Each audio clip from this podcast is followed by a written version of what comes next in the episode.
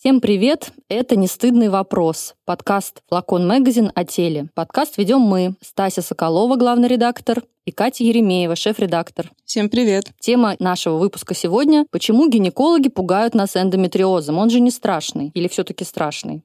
И говорить об этом мы будем с Нино Гугушвили, акушером-гинекологом, репродуктологом клиники «Мать и дитя», кандидатом медицинских наук. Нино Александровна, спасибо, что пришли. Здравствуйте, спасибо, что пригласили. Нина Александровна, гинекологи, насколько я знаю, называют эндометриоз болезнью красивых и умных. Мол, он возникает у женщин, которые делают карьеру, живут классной жизнью современной и откладывают материнство на потом. Насколько в этом много шутки и насколько в этом много правды? В этом есть, безусловно, доля правды. Хочется, наверное, сначала обозначить, что такое эндометриоз, что за страшная такая болезнь. Эндометриоз — это такое заболевание, при котором ткань по своим свойствам похожая на ткань эндометрия. Эндометрия — это внутренний слизистый слой матки, который у женщин каждый месяц отторгается. Так вот, эта вот ткань, похожая на эндометрий, она начинает возникать в других местах, для которых э, это не свойственно. И эндометриоз может быть генитальный, когда ткань, похожая на слизистый слой, э, проникает в мышечный слой, может э, поражать шейку матки, может поражать маточные трубы, яичники.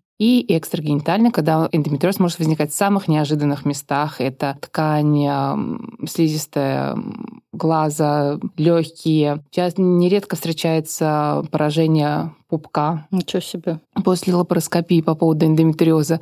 В общем, в самых неожиданных местах может возникнуть эндометриоз. Вы сказали, что эта ткань аналогичная, но не та же самая. Я все время думала, что это тот эндометрий есть, который в матке. Вы знаете, вот, допустим, э, сложно понять, э, почему может возникать эндометриоз э, легких или глаз, или в тех местах, где, по идее, никаким образом, кроме как лимфогенным, то есть через ток крови или через ток лимфы, никаким иным образом не могла попасть ткань эндометрия туда. Поэтому... Поэтому нет уверенности происхождения, что она, это она или По морфологическим свойствам она похожа, и функциональным свойствам похожа на ткань эндометрия, но не на 100% это абсолютно такая же ткань. В чем выражается распространение этой ткани, какие симптомы у этого? Как это влияет на жизнь человека? А, в зависимости от того, где можно обнаружить э, эту ткань. А если, допустим, э, ну, самая такая яркая, наверное, то, что впечатляет часто студентов и обывателя, это кровавые слезы, когда в период менструации ситуации у женщины вот эта ткань эндометриоидной гетеротопии начинает кровоточить, и возникают так называемые кровавые слезы. Если это поражение тканей легких, то это может быть эм,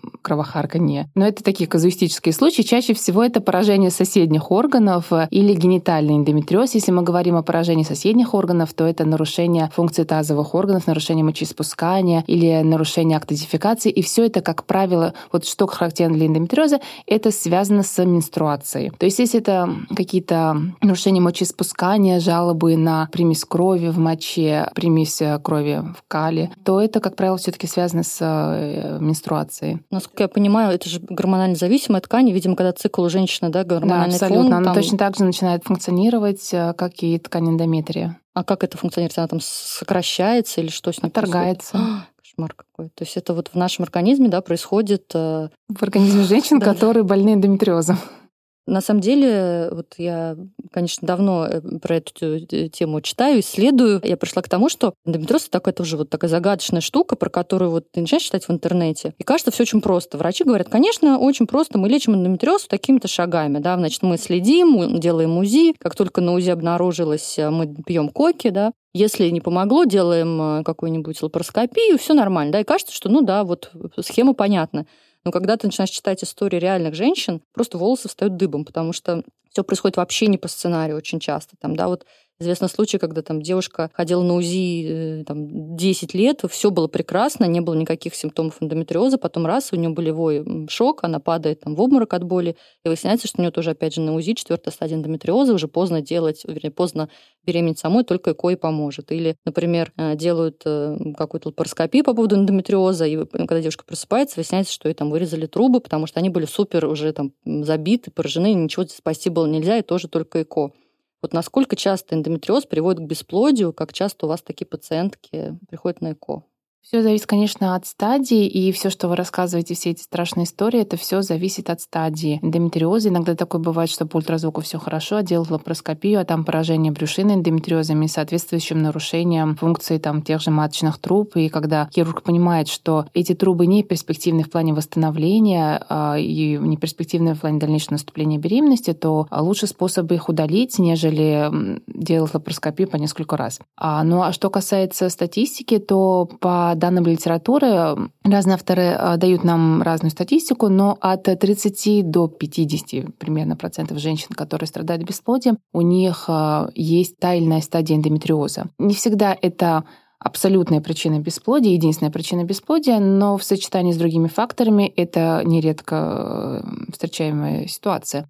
Хочется отметить, что у женщин, которых мы направляем на лапароскопию, то есть это молодые женщины до 35 лет, у которых э, нормальные показатели спермы партнера и хороший запас яйцеклеток, э, мы их направляем на лапароскопию, чтобы понять, почему же у данной пациентки не наступает беременность. Ну, практически до 50% возвращаются к нам с диагнозом эндометриоз. То есть это как раз те случаи, когда ничто не указывало в анамнезе, да, например, на эндометриоз, то есть не было боли, не было Есть УЗИ. косвенные, конечно, признаки, как правило, того, что э, эндометриоз у пациентки присутствует, но тем не менее это не абсолютные данные по ультразвуку, которые мы можем сказать.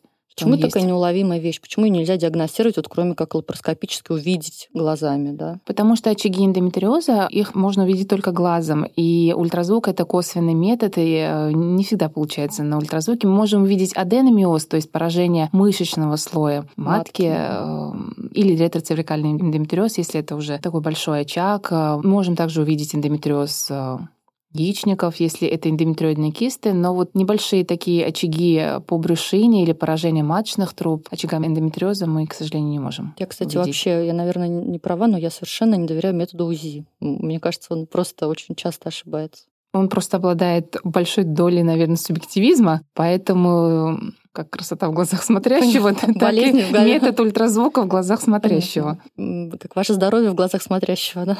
Понятно. Есть какие-то там стандарты, конечно, но тем не менее, наверное, качество ультразвукового исследования, оно приходит с опытом. А расскажите еще про такой момент. Вот в медиа все особенно сильно заговорили про эндометриоз после того, как пару лет назад Лина Данум, это режиссер, актриса, и вот она снимала сериал «Девочки».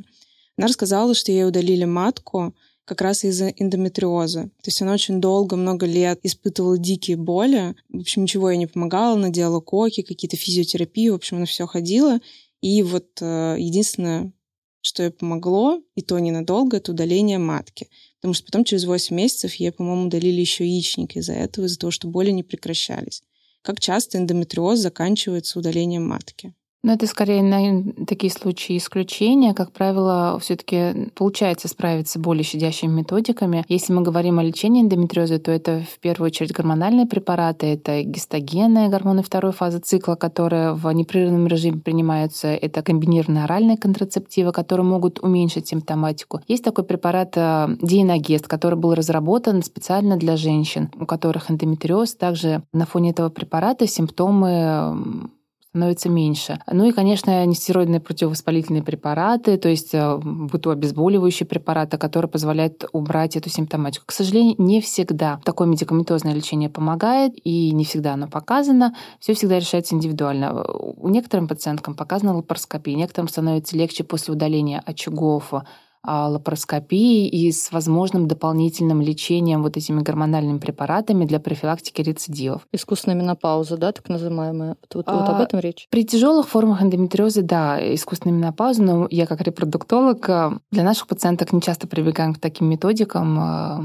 самое лучшее лечение эндометриоза — это беременность и лактация. Мы всегда это своим пациентам говорим. Но в том числе эти препараты, к сожалению, они обладают не очень приятными побочными эффектами, могут возникать все те же симптомы, которые возникают у женщины в переменопаузе. А это приливы, смена настроения, сухость. Набор веса, да. В том числе может быть и набор веса. Вот вы говорили про беременность. То есть это правда, что эндометриоз это вот та редкая болезнь, про которую можно сказать, родишь, все пройдет, все пройдет, здоровье а, Не будет. факт, что до конца пройдет. Нет, э, скорее это просто такая, так как меняется гормональный фон определенным образом, вот эти вот очаги эндометриоза, они перестают быть настолько активными. Все пройдет, и то не факт, что до конца, когда наступит менопауза, потому что тогда уже очаги эндометриоза э, гораздо да, сильнее теряют свою активность, нежели нежели у женщины репродуктивного возраста. Я еще читала, что некоторые ученые не объясняют развитие эндометриоза теорией ретроградной менструации. Я объясню это. Это когда во время менструации часть эндометрия не покидает организм, а через фаллопиевые трубы течет обратно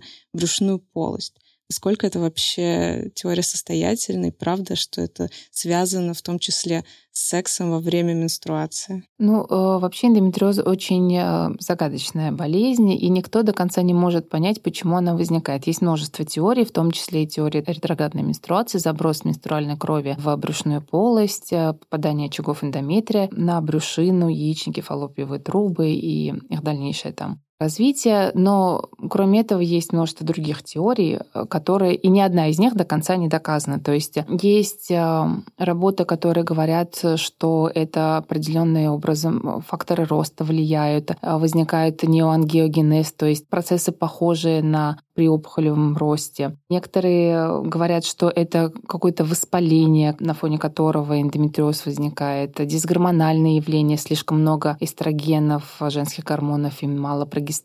То есть до конца никто не знает. Поэтому сказать, что вот только вот эта вот теория верна, никто, к сожалению, не может сказать. Сейчас э, большое количество работ, э, как и в других э, сферах медицины, посвящается эпигенетике. То есть эпигенетика — это когда проявляются отдельные свойства генетически заложенные в организме при разных внешних условиях. В том числе вот то, что мы говорили, это болезнь успешных женщин, которые там откладывают... Красивые, красивые умные, которые откладывают свою репродуктивную функцию. Вот это может можно объяснить э, теорию эпигенетической, то есть э, изменение внешней среды, что мы живем в больших городах, изменение экологии, стрессы в том числе могут каким-то образом, мы не до конца знаем каким, влиять на появление эндометриоза, потому что статистически эндометриоз чаще встречается у женщин, которые живут в больших городах и откладывают свою репродуктивную функцию. После 30 они ее откладывают, да, имеется в виду? Да. Все-таки удивительно, да, что там 2021 год, столько всего открыли, летаем в космос и не можем решить болезнь, которая там каждая десятая женщина, да, по-моему, Да, по статистике 10% женщин репродуктивного возраста страдают эндометриозом. Разной степени тяжести, конечно, но тем как не менее. так вообще такое массовое заболевание, и о нем столько вопросов какие-то были, прорывы вообще за последние годы, или не все так примерно? Ну, за последний год, наверное, прорыв лечения это вот препарат, который я упомянула, Дианагест. Это гормональный препарат, который был разработан специально для женщин, которая болеет эндометриозом. А он лучше, да? Сейчас дисклеймер, что не сами не покупайте никакие просто препараты, только врач вам может Абсолютно, их назначить. Да. Расскажите про этот препарат. Он действительно какой-то прорыв, да, с ним связан? А, ну, это последний препарат, э, который вышел на рынок, предназначен специально вот для лечения этой болезни. И, конечно же, тут э, хотелось бы сказать, что нужно вовремя обращаться к специалистам для выбора тактики лечения, тактики ведения, потому что все зависит от того, какие у вас репродуктивные спортивные планы, от э, вашего возраста, в конце концов, от жалоб. У кого-то это может быть там легкий дискомфорт э, в первые дни менструации, умеренно обильной менструации, это будет один план лечения. И второй это когда женщина испытывает сильнейшие боли тазовые во время менструации, и это будет уже совершенно... Это может нарушать ее, ее жизнь, график это может... Вообще, график, да. да, это вот эти женщины обычно строго знают, в какие дни у них придет менструация, они как-то каким-то образом подстраивают свой образ жизни под свой цикл, и это, конечно, не является нормой. А, и для таких женщин это будет, наверное, другая тактика ведения. Да, у меня есть подруги, которые просто ну, на работу не могут ходить там три дня в месяц, э, потому что они просто ну, вот лежат. И это как раз да, это симптом, один из симптомов эндометриоза. Один из симптомов, конечно, не в 100% случаев, но тем не менее это один из симптомов обильной болезни менструации, боли при половом акте, нарушения, опять же, связанные с менструацией, функции тазовых органов, мочеиспускания, упражнения Частые позывы, да, например, в туалет могут быть вызваны Да, тоже ложные позывы, запоры или, наоборот, жидкий стул, все это может быть симптомами эндометриоза. Мне кажется, что важно, наверное, нашим слушателям еще тоже так вот проговорить, что, в общем-то, главное, чему угрожает эндометриоз, потому что очень часто я тоже читала такие истории, что девушка, например, там 25 лет, ей говорят, ну, это может развиться во что-то, и кажется, сейчас ничего не болит, никаких жалоб нет, а материнство еще не скоро, в общем, кажется, это безобидная штука. Но мне кажется, нам важно сказать, да, что это может потенциально действительно привести к бесплодию в перспективе, поэтому это нельзя игнорировать. Да, эндометриоз, особенно тяжелые формы эндометриоза, они поражают на разных уровнях э, репродуктивную систему женщины. То есть, если мы говорим о полости матки, это нарушение функции эндометрия, нарушение функции миометрия мышечного слоя. То есть при тяжелом эндометриозе даже хирурги, которые, когда беременность наступает и когда они оперируют этих женщин, свойства ткани мышечного слоя матки э, совершенно меняются, другие, да? да, меняются. Поражаются маточные трубы вплоть до тяжелого спаечного процесса, когда они становятся становятся полностью непроходимы. Могут поражаться яичники, уменьшаться запас яйцеклеток, э, могут возникать кисты. Также очаги эндометриоза, которые расположены по брюшине, они, к сожалению, не лучшим образом влияют на свойства тазовой брюшины, на жидкость тазовой брюшины. Даже были работы, которые говорят о том, что сперматозоиды помещали в смыв с тазовой э, брюшины женщины, которые здоровые, которые с эндометриозом. Сперматозоиды в смыв той жидкости, у которых эндометриоз, они э, погибали. погибали, им тяжело, соответственно, было там двигаться. Соответственно, их потенциал к оплодотворению яйцеклетки также может снижаться из-за этого какое-то проклятие женского это звучит рода. Как да? реально какой-то ужастик просто. Да. И главное, это, то есть это же врач не может сразу диагностировать, да. да, то есть это может быть там пять лет ты можешь ходить и не знать, что у тебя эндометриоз, потом тебя диагностируют и уже все. Ну, не всегда все так драматично. Я все-таки описываю тяжелые формы э, эндометриоза. Если мы говорим там о 10% женщин, не у всех 10% женщин будет бесплодие. Поэтому важно вовремя обратиться с различными симптомами к доктору, который подберет э, в вашей ситуации лечение.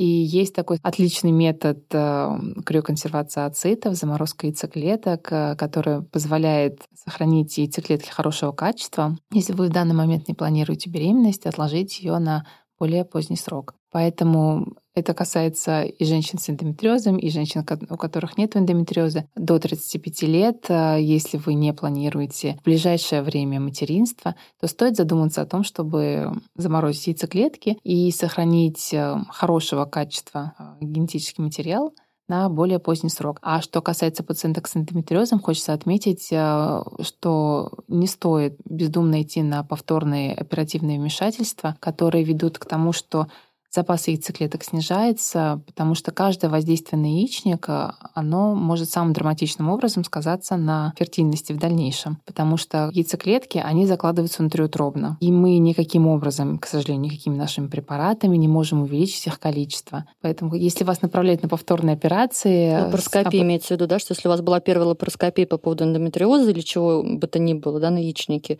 и она там не помогла, на вторую соглашаться нельзя. По крайней мере, нужно сходить сначала к репродуктологу, проконсультироваться, каким образом это может сказаться на дальнейшей возможности наступления беременности со своими яйцеклетками, и только потом э, соглашаться отдаваться в руки этих хирургов. Я хотела бы еще такой момент проговорить, что, конечно, не каждая женщина вдруг так э, в, так, в такой фазе осознанности, что она вдруг пойдет и начнет что-то замораживать. Да? Во-первых, это дорого, это сложно, это многие боятся. Пожалуйста, скажите, почему такой дедлайн 35 лет? И какой нужно сдать, э, как вообще быть в курсе своего запаса яйцеклеток, вот какой анализ и почему дедлайн 35 лет? Считается, что до 35 лет оптимальное количество и качество яйцеклеток после 35 лет оно начинает снижаться. И для того, чтобы оценить эм, свой репродуктивный статус, нужно сдать такой анализ, как антимюллеров гормон, который достаточно точно может э, оценить ваш авариальный резерв. Оценить авариальный резерв — это немного такая комплексная процедура. Антимюллеров гормон, фолликулостимулирующий гормон в начале цикла. И оптимально, конечно, посмотреть э, на ультразвуки яичники, оценить количество так называемых антральных фолликулов, чтобы понять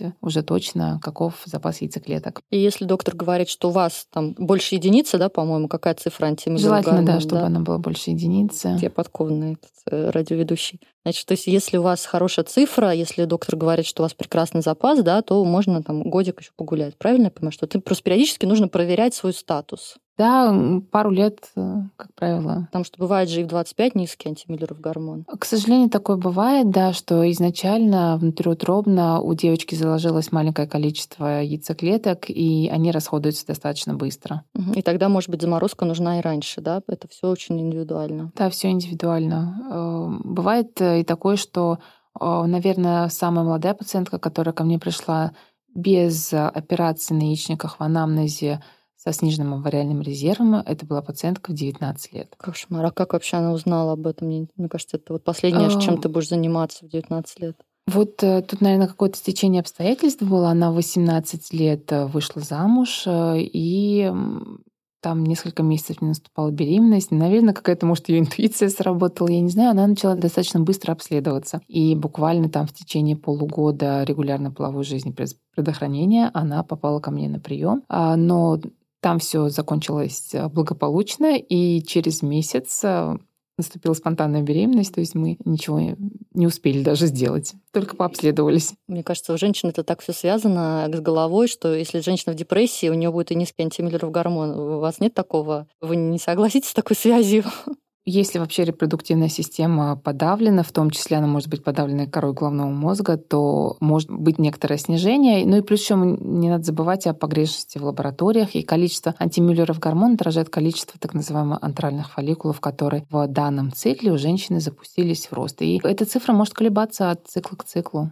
То есть можно съездить в отпуск на самом деле, да, позаниматься психологом и прийти еще раз? Я не говорю, что это как-то каким-то образом два-три раза ваш антимюллеров гормон будет больше, но тем не менее а, какие-то небольшие колебания могут быть. Вот у меня, кстати, подружка есть, которая два раза сама забеременела с низким очень антимиллеровым гормоном. Вот я еще хочу сказать то, что низкий антимиллеров гормон не всегда а, означает, что у пациентки будет бесплодие. То есть мы говорим о какой-то там тенденции, что, наверное, качество ее ацитов будет ниже, но тем не менее а, есть э, женщина, которая с низким антимиллеровым гормоном прекрасно беременеет. Мы предупреждаем, что у данной конкретной пациентки время несколько ограничено, и у нее нет возможности, наверное, пять лет пытаться забеременеть самой.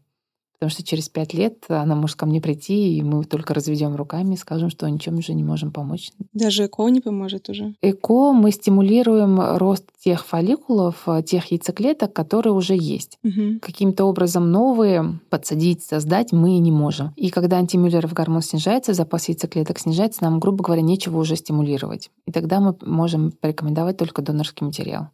Вообще хочу сказать, возвращаясь к предыдущей мысли, что женский организм загадочно столкнулся с достойным противником, с загадочной болезнью, потому что сам организм, получается, да, нич- ничто в нем не точно, да, ничто не может быть, факт не то, что ничто, да, например, антимиллеров гормон, это не точное бесплодие, да, низкий, что всегда есть какое-то место чуду в женском организме.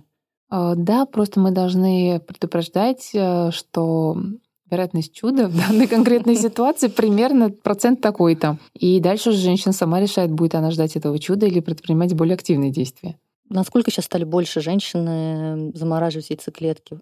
Что отрадно все чаще и чаще приходит. Вот буквально сегодня ко мне пришла замечательная пациентка 34 лет. Мне скоро 35, мне нужно заморозить яйцеклетки. Я пока не планирую беременность. Э, все чаще и чаще приходит, все очень приятно. Молодец какая. Мы сегодня говорили тоже про разные случаи. Катя, ты сказал, по-моему, что неужели 10 лет потом, 10 лет не могут диагностировать, ты сказала. Да, и вот, да, да. вот э, я хочу упомянуть эту книгу и ее автора. Сейчас Инна, журналистка Инна Денисова написала книгу под названием «Сделай меня точно». Это замечательное исследование про ЭКО во всем мире, какая и юридическая сторона, и медицинская. Очень много интервью женщин, самых разных, и русских, и, и западных, которые прошли через языковый и разные сценарии. Там, например, есть прекрасная история женщины, которая на 20 у нее была 20-я попытка ЭКО, и она родила ребенка. У Инны ее собственная история была в том, что она до 35 лет, по-моему, или там примерно, вообще прекрасно себя чувствовала, ходила на УЗИ регулярно, никто ничего не подозревал. И потом она упала в обморок э, от боли. Когда сходила к гинекологу, выяснилось, что у нее эндометриоз какой-то в тяжелой стадии. И уже, грубо говоря, осталось там очень мало шансов на самостоятельную беременность.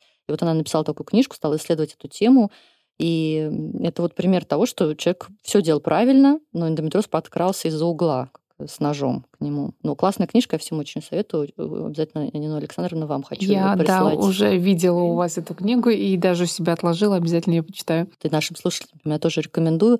Ситуации полной неизвестности, где много неизвестности, где УЗИ в глазах смотрящего, где антимиллеров гормон не точен и все такое прочее. Карьера, значит, гораздо интереснее, чем э, материнство 25 лет. Посоветуйте что-то женщинам. Мы сейчас тут рассказали всякие страшилки. Думаю, мы не хотим вызвать какой-то симптом третьего курса, когда все начнут срочно все что-то искать. А это так называется? Это мед, меда, третий курс меда? Да, да, когда начинаются уже клинические кафедры, и когда студентам рассказывают про всякие разные болезни, тут начинаются поиски всяких э, страшных заболеваний, летальных обычно у, у себя. Симптом третьего курса. Я думала, симптом третьего курса — это когда все беременеют на третьем курсе. Я думала, вы про это?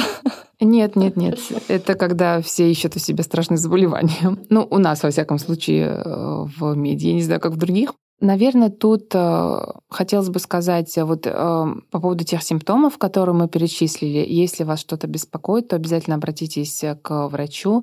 Конечно, понятное дело, что и АМГ, и ультразвук, и осмотр — это не всегда точно. Этот метод наделен некоторой долей субъективизма, но, тем не менее, в большинстве случаев мы диагностируем достаточно точно и можем так или иначе сдержать э, прогрессирование эндометриоза. Поэтому тут, наверное, профилактика. Конечно, самая лучшая профилактика — это вовремя родить, но, к сожалению, в 21 веке это нереально. Поэтому, наверное, профилактическое посещение гинеколога и следить за своим организмом, а, прислушиваться к нему при появлении тех или иных симптомов, а, обращаться к врачу. К сожалению, ничего оригинального я не могу ну, посоветовать. не игнорировать диагноз эндометриоз, да, даже если ничего не болит. Да, бывает такое, что он действительно его очень сложно диагностировать при ультразвуковом исследовании, и Вообще золотой стандарт э, диагностики эндометриоза — это лапароскопия, но она делается только по показаниям. А если возникли уже какие-то вопросы, и врач в данной ситуации решает, что это будет оптимальным методом диагностики, она проводится. Я даже имею в виду, что если девушке сказали, что у нее эндометриоз в какой-то начальной стадии, она прочитала в интернете, что, в общем, это что-то и не смертельное, и может будет, может не будет, э, да, какое-то осложнение. То есть чтобы сама женщина не игнорировала такой диагноз свой, то есть она им занималась. Да, абсолютно согласна.